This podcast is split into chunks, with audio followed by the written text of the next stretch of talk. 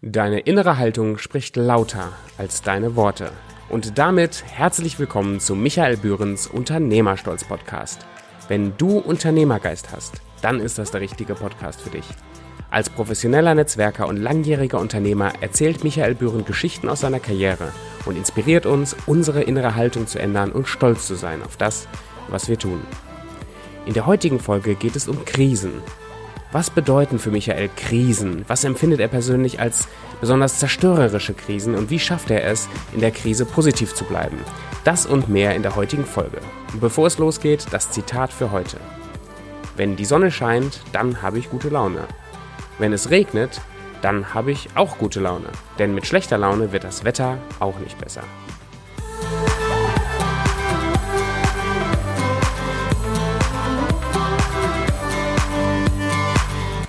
Ja, herzlich willkommen zu meiner neuesten Ausgabe von Deine innere Haltung spricht lauter als deine Worte.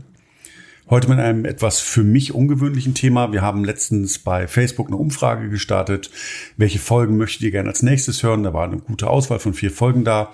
Und ich bin kurz darauf angesprochen worden und hat jemand zu mir gesagt, du, Michael, sprich doch bitte mal über die Corona-Krise. Das Ganze ist so belastend. Kannst du nicht etwas über Krise erzählen?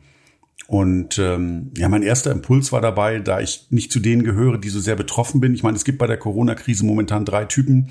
Entweder welche, die ähm, unternehmerisch wirklich gar nichts mehr zu tun haben. Es gibt welche, bei denen läuft es normal weiter. Und es gibt tatsächlich auch gerade in der Krise sicherlich Branchen, bei denen es jetzt richtig losgeht. Also ich sage mal zum Beispiel Onlinehandel oder ähnliches. Da geht richtig was positiv ab, dass die gar nicht wissen, wie sie nachkommen sollen. Aber bei der Anfrage ging es konkret um darum, wie gehst du mit der Krise um? Und die Situation, von dem ihn nämlich angesprochen hat, war nämlich, dass er Anfang des Jahres sagte, ich habe 100 Prozent Aufträge, ich habe meine Auftragsbücher voll, ich habe alles für meine acht Mitarbeiter geregelt, ich brauche das eigentlich nur noch abarbeiten und dann kam Corona. Ja, und er ist in ein tiefes Loch gefallen, weil er sagt, er hat acht Mitarbeiter, er hat jetzt gerade mal 20 Prozent seiner Aufträge, er kann fast gar nicht mehr seine ganzen Mitarbeiter halten und ist jetzt gerade tatsächlich in die Überlegung, dass er, wenn es ganz schlimm läuft, fünf Menschen entlassen muss. Und das bedrückt ihn so sehr, weil in seinem Wertesystem hat er nichts falsch gemacht. Und nicht nur in seinem Wertesystem, er hat nichts falsch gemacht. Weil ich sag mal, man konnte sich nicht in meinen Augen vorbereiten auf Corona. Aber er sagte, kannst du nicht etwas dazu erzählen, wie du das machst oder so? Und ich habe dann nur gesagt, ja, ich habe aber eigentlich gar keine Expertise jetzt dafür. Und da war auch im ersten Moment enttäuscht. Ich habe mich dann noch weiter mit Freunden unterhalten. Und dann kam ich doch letztendlich auf den Tenor, dass ich kann vielleicht nicht konkret etwas zur Corona-Krise sagen, weil ich emotional nicht betroffen bin und es für mich auch anmaßend wäre, jetzt Menschen einen Tipp zu geben, wie sie mit der Corona-Krise umgehen sollen, weil das steht mir nicht zu in meinen Augen. Was ich aber gerne machen kann, ist von meinen persönlichen Krisen zu sprechen und wie ich meine Krisen gemeistert habe. Und von daher bitte diesen, ich gehe da jetzt mit sehr, sehr viel Demut dran. Bitte einfach mal schauen, denn Corona, es hat auch was mit Machtlosigkeit, mit Ohnmacht zu tun. Denn hier kommen tatsächlich Unternehmer, Mitarbeiter, Angestellte völlig unschuldig im Endeffekt in eine Situation, die nicht vorhersehbar war, die in meinen Augen, die auch nicht abwendbar war. Und von daher hat es auch was mit Machtlosigkeit zu tun. Und ja, aber trotzdem möchte ich gerne den Einschlag, ich, ich traue mich, etwas zum Thema Krise zu erzählen. Und ich freue mich natürlich auch über dein Feedback, ob es dir vielleicht geholfen hat oder ob du gesagt hast, nee, ist ja völliger Quatsch. Auch das ist in Ordnung. Wie gesagt, ich maße mir nicht an, zu wissen, wie die Lösung aussieht. Ich kann nur aus meiner Ich-Perspektive erzählen, wie ich meine Krisen bewältigt habe. Und von daher möchte ich gerne dir ganz kurz vorstellen, in welche fünf Teile dass der, die Episode heute geteilt ist. Der erste Punkt ist, was ist für mich überhaupt eine Krise? Der zweite Punkt, was ist bei mir das Zerstörerische an einer Krise? Wie schaffe ich es persönlich, eine Krise in einer Krise positiv zu bleiben?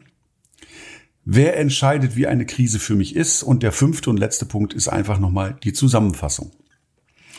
Fangen wir also zunächst an, was ist für mich überhaupt eine Krise? Ich glaube, eine relativ offensichtliche Krise ist, wenn der Todesfall eines geliebten Menschen passiert. Bei mir war es meine Großmutter oder mein Großvater das waren keine schönen Momente, die stoßen dich in die Krise rein.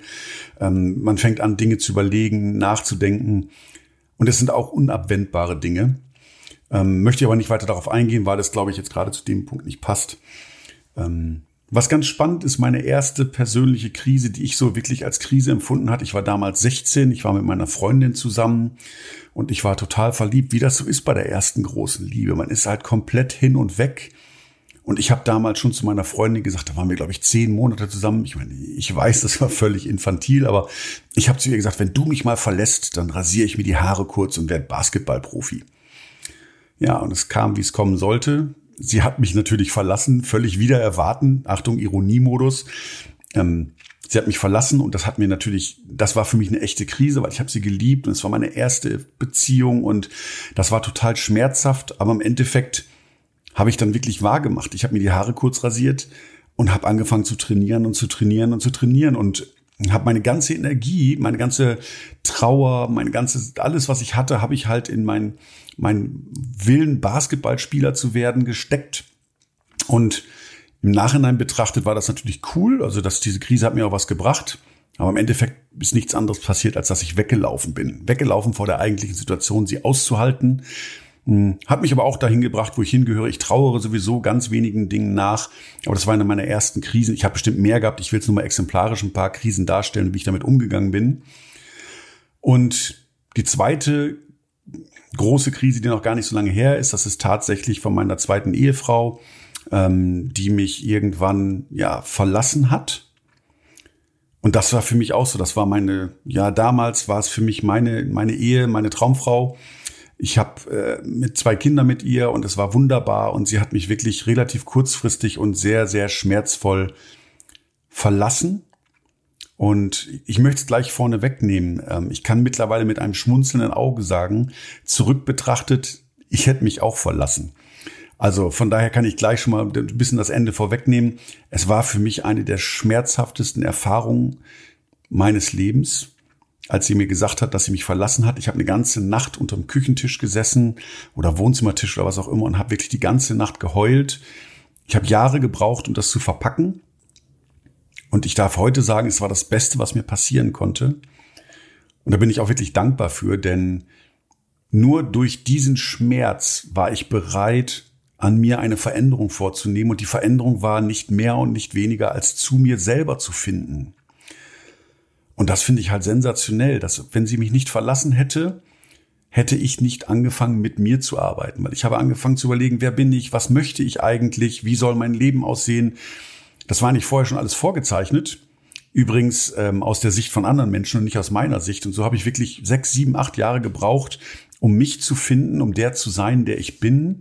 Und wenn ich zurück betrachte, war ich ein anderer Mensch tatsächlich, aber ich war nicht ich, sondern ich bin jetzt ich. Und daraus kam einer meiner Leitsätze, wo ich gesagt habe, Dinge sind nicht gut oder schlecht, sondern das, was ich daraus mache. Dieser schmerzlichste Moment in meinem Leben war auch gleichzeitig der Beginn des besten Momentes meines Lebens. Und daher kommt auch so ein gewisses Urvertrauen, das ich habe. Und auch hier möchte ich betonen, ich war machtlos, weil diese Entscheidung von meiner Ex-Frau war unum, unumschwenkbar. Und Wer mir damals einmal das gesagt hätte, hätte ich ihn wahrscheinlich irgendwie, keine Ahnung, für blöd erklärt.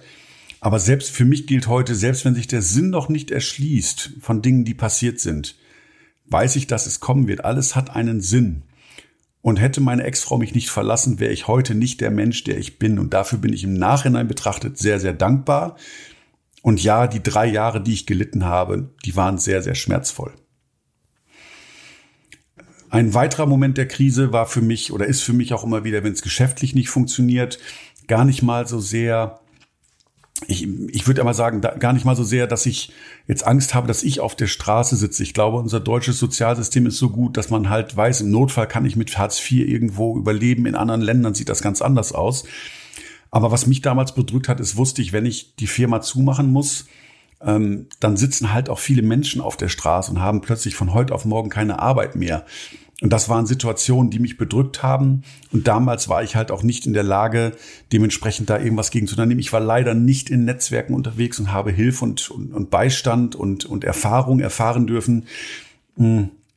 Aber ich bin da irgendwie durchgekommen. Ich habe tatsächlich gelernt zu tunneln, ein Stück weit Dinge auszublenden, abends beim Tisch zu sitzen und zu lachen oder zu lächeln und das Ganze einfach mal wegzuschieben. Also auch eine Möglichkeit, das einfach zu verdrängen, auszublenden und es am nächsten Morgen wieder zuzulassen. Auch das ist eine Möglichkeit bei geschäftlichen Schieflagen. Aber das geht erstmal nur hier darum, was ist für mich eine Krise. Und ganz häufig gibt es auch ähm, Situationen, wo ich einfach nicht im Optimum entscheiden kann. Es gibt manchmal Situationen, wo ich, wo ich einfach nur die Auswahl zwischen zwei richtig schlechten Entscheidungen habe und ich muss mich entscheiden, welche schlechte Entscheidung ich nehme. Das ist übrigens eines für mich die größten Herausforderungen als Unternehmer, nicht im Optimum entscheiden zu können. Und diese Situation gibt's überall. Ich, ich erinnere mich zum Beispiel auch im Basketball, als ich als Trainer in der zweiten Bundesliga war. Da hatte ich ein, zwei Spieler dabei, die haben nicht das gemacht, was ich wollte. Ich mochte die total und ich wusste auch, dass die sehr darauf angewiesen waren, in der Mannschaft zu spielen, dass es für sie wichtig war, aber es passte nicht. Und mir fiel das unglaublich schwer, diese beiden Spieler oder diesen einen Spieler dann nachher vor die Tür zu setzen, weil es mir einfach menschlich sehr, sehr nahe ging. Und da hat mir ein wichtiger Leitspruch, den ich damals von einem Trainerkollegen bekommen habe, geholfen. Der hat nämlich einfach gesagt, lieber zwei unglückliche Spieler als zwölf unglückliche Spieler. Und das ist wieder der Punkt, ne? Es gibt nicht nur Entscheidungen, die im Optimum sind, sondern im Endeffekt habe ich mich für die anderen zehn entschieden. Und das wäre auch tatsächlich mein Ansatz, dass wenn ich wirklich Menschen entlassen müsste, ich bin nicht in der Situation, ähm, aber dann würde ich sagen, ja, das ist, es kann, ich kann akzeptieren, dass es total schlimm ist für die, die ich entlassen muss. Aber ich trage als Unternehmer dennoch die Verantwortung für die anderen, die noch da geblieben sind und trage die Verantwortung dafür, auch das zu sichern, was sie haben.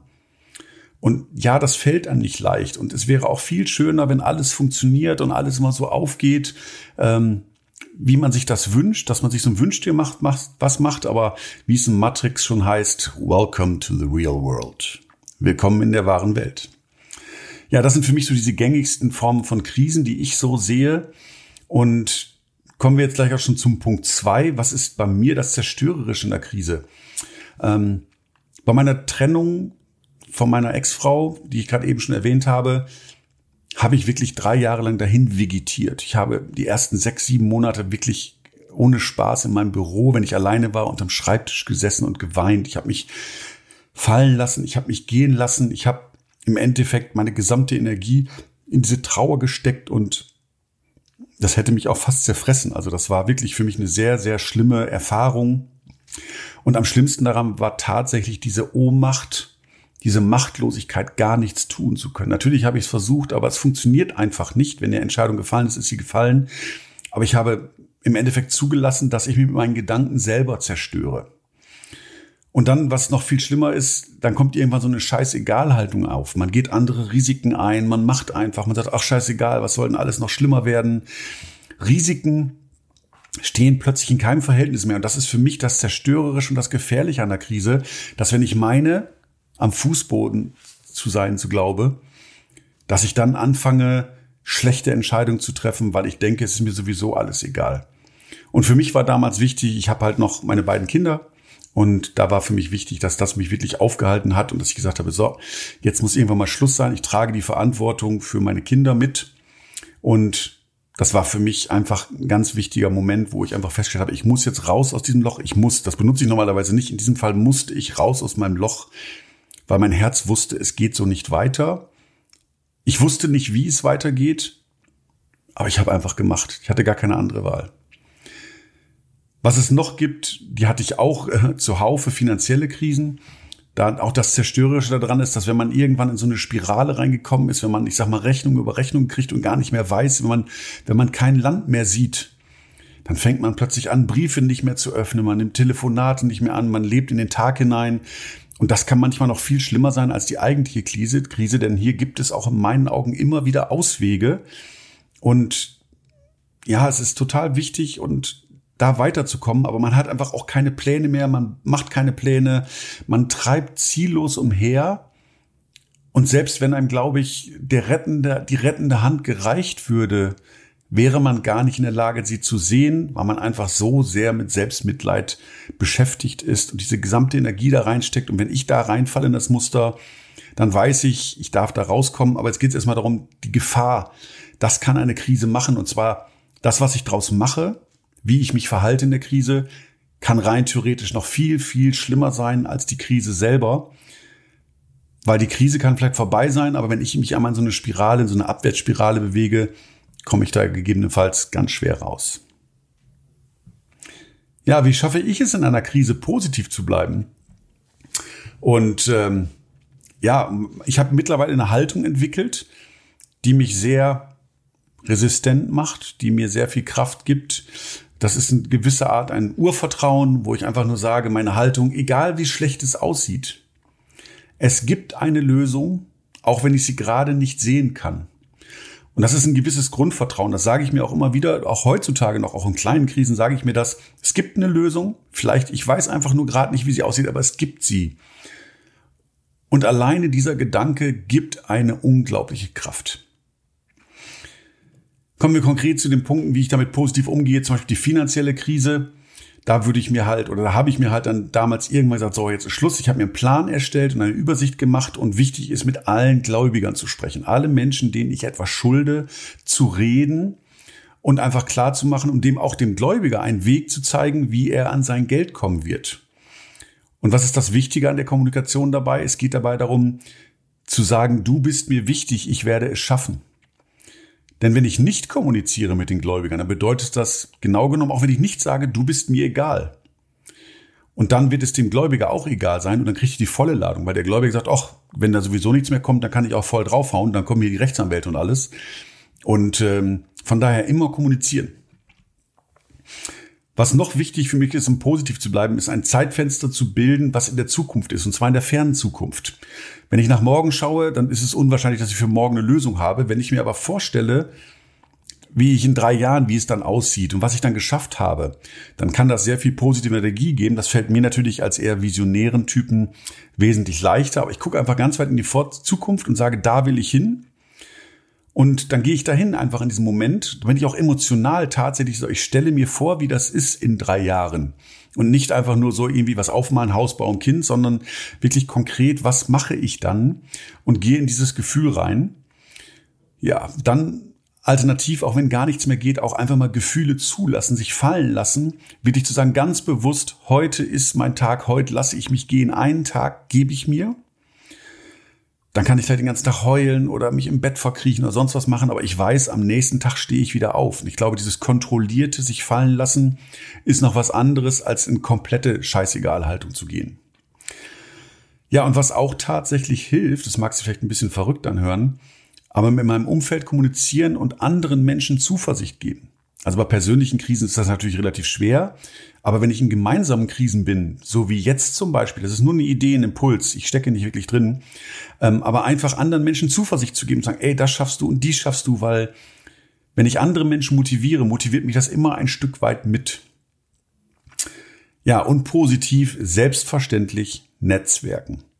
Netzwerken ist für mich der zentrale Schlüssel, um in der Krise Unterstützung zu erfahren, und gleichzeitig auch die beste Möglichkeit, um Beziehungen für später aufzubauen, weil nach der Krise geht's auch weiter. Von daher äh, sage ich nicht nur berufsbedingt, sondern einfach Netzwerken, Netzwerken, Netzwerken. Das ist die beste Möglichkeit, um sich auszutauschen, um sich Halt zu geben. Manchmal ist geteiltes Leid auch halbes Leid oder im besten Fall sagt auch noch einer, da, das hatte ich auch, das habe ich so und so gelöst. Das kann ich nur, wenn ich mich mit anderen Menschen austausche. Also dieses Verkriechen bringt nichts, sondern wirklich offen damit umgehen. Das mag manchen Typen sehr, sehr schwer fallen. Kann ich auch verstehen und, und vielleicht irgendwie schaffen, wenn es im Kleinen ist, die Überwindung zu schaffen, mit anderen Menschen zu reden. Und das ist für mich auch etwas, was ich gelernt habe in Netzwerken. Wenn es gut läuft, kann jeder tolle Regen schwingen. Aber in der Krise findest du die echten und nachhaltigen Beziehungen weil da du merkst du wirklich, wie Menschen sich gegenseitig helfen, unterstützen und füreinander da sind. Denn ich glaube, unter Stress lernst du immer erst den wahren Charakter kennen. Und eine Kernsache für mich, um positiv zu bleiben, wenn ich anderen etwas Gutes tue, indem ich etwas anderes, für, Tolles für jemanden mache, und dieses Gefühl, anderen zu helfen, gibt mir persönlich auch ganz viel Auftrieb. Und gerade wenn es mir nicht gut geht, baut mich das auf, wenn ich anderen Menschen helfen kann, weil das ist ein sehr schönes Gefühl, was mir Kraft gibt. Und dabei geht es gar nicht mal darum, ob man was zurückbekommt, sondern es geht darum, dass man etwas getan hat für andere Menschen. Dann kommt man echt einen Schritt weiter und das ist ein tolles Gefühl. Ja, sind wir schon beim vierten Punkt. Wer entscheidet, wie eine Krise für mich ist? Um es erstmal kurz und knackig zu machen, einzig und allein ich selber. Ich bin verantwortlich dafür, wie die Krise für mich ist, wie sie Auswirkungen für mich hat. Ich bin der Mensch, für den ich verantwortlich bin. Und ich habe natürlich schon zwei Methoden vorgestellt, die ich unterbewusst angewandt habe. Das eine ist Verdrängen oder Umlenken. Das war das mit dem Basketball. löst das Problem nicht, aber kann, an, kann Energie positiv auch woanders hinbringen. Aber vor allem auch wichtig ist es, nicht künstlich auf Happiness zu machen. Also nicht jetzt irgendwie so das Gesicht aufsetzen, die Maske und hey, alles ist toll, alles ist super. Nein, verdrängen, umlenken bringt nichts. Dafür bist du verantwortlich. Und ich kann an mir selber arbeiten, damit es nicht wieder passiert. Sofern es etwas ist, woran ich verantwortlich bin. Wenn ich die Krise hervorberufen habe, kann ich was daraus lernen. Das ist noch die positivste Form einer Krise. Wenn ich natürlich keinen Einfluss habe, wie bei Corona, dann kann ich immer noch das Beste draus machen. Aber ich weiß, ich habe es nicht verschuldet, aber es hilft mir in dem Moment auch nicht. Wobei tatsächlich, wenn ich selber verschuldet habe, hätte ich wenigstens jemanden, auf den ich projizieren könnte und ich könnte in mich investieren und könnte halt dafür sorgen, dass es nicht wieder passiert. Ich glaube, gegen sowas wie Corona dürfte relativ schwer sein, sich zu schützen. Und was für mich ganz wichtig ist, egal wo ich stehe, welche Entscheidung auch ansteht, kommunizieren und die Menschen in unseren Gedanken mitnehmen. Also nicht alles einfach alleine machen im Gutglauben, sondern auch mit den Menschen reden, warum man etwas tut, was man damit bewirken möchte. Gerade bei Mitarbeitern kann man auch sagen, hey, ich mache das, damit du das und das hast oder ich hatte gerade die Auswahl, entweder ähm, ich, ich habe hab mich dafür entschieden, dass dein Job hier richtig sicher ist, ich kann dir da gerade keinen Bonus geben oder sowas in die Richtung. Ähm, das sind so Dinge, wenn wir sie kommunizieren, sind sie viel besser, als wenn wir sie einfach tun. Weil wenn wir uns etwas denken, heißt es noch längst nicht, dass der ein andere Mensch etwas weiß. Also von daher kommuniziert eure Gedanken und redet mit den Menschen über eure Entscheidungen. Und wir müssen auch nicht alles mit uns selber ausmachen. Und natürlich, wenn du anderen Menschen hilfst in schwierigen Situationen, dann wirst du auch selber darin Kraft finden. Ja, als kurze Zusammenfassung von dieser Episode. Wir können manche Dinge nicht ändern, aber wir müssen nicht auch noch Energie, hinterher schmeißen. Das heißt, die Energie nehmen für Wiederaufbau, für Veränderung. Es ist wichtig, Entscheidungen nach dem geringeren Übel zu treffen. Es gibt immer eine Lösung. Leider sind nicht alle Entscheidungen so, dass ich da sagen kann, das ist die beste Lösung, sondern manchmal sage ich, diese Entscheidung ist die am wenigsten schlimmste Entscheidung. Sehr wichtig in meinen Augen. Dann sind Dinge weder gut noch schlecht. Es ist nur entscheidend, was ich daraus mache. Das nehme ich die Kraft aus meiner Trennungsschmerz, den ich hatte. Und ganz wichtig, wir entscheiden, wie wir mit der Situation umgehen. Möchte meine Macht nicht abgeben an andere oder mich fallen lassen. Ich kann die Situation nicht ändern, aber ich kann entscheiden, wie ich damit umgehe. Und das Allerwichtigste für mich. Zum Ende. Aufgeben ist keine Option. Ja, das war's auch schon von mir zum Thema Krise. Ich möchte noch einmal betonen, dass ich mir nicht anmaße, Tipps für die Corona-Krise zu geben, sondern es war ausschließlich eine Zusammenfassung von Situationen, wie ich mit meinen persönlichen Krisen umgegangen bin.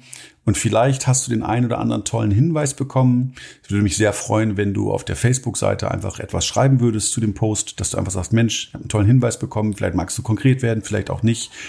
Das würde mich freuen. Und ansonsten denkt auch gerne daran, in der Krise für andere da sein, macht einen selber auch stark und hilft einem. In diesem Sinne, bis zur nächsten Folge. Tschüss! Hat dir die Folge heute gefallen? Dann folge uns doch auf Apple Podcasts, Spotify oder deiner Lieblingspodcast-Plattform. Komm rüber auf unternehmerstolz.de und wenn du Fragen oder Anmerkungen hast, dann nimm Kontakt mit Michael auf über Facebook oder Instagram. Bis zur nächsten Folge.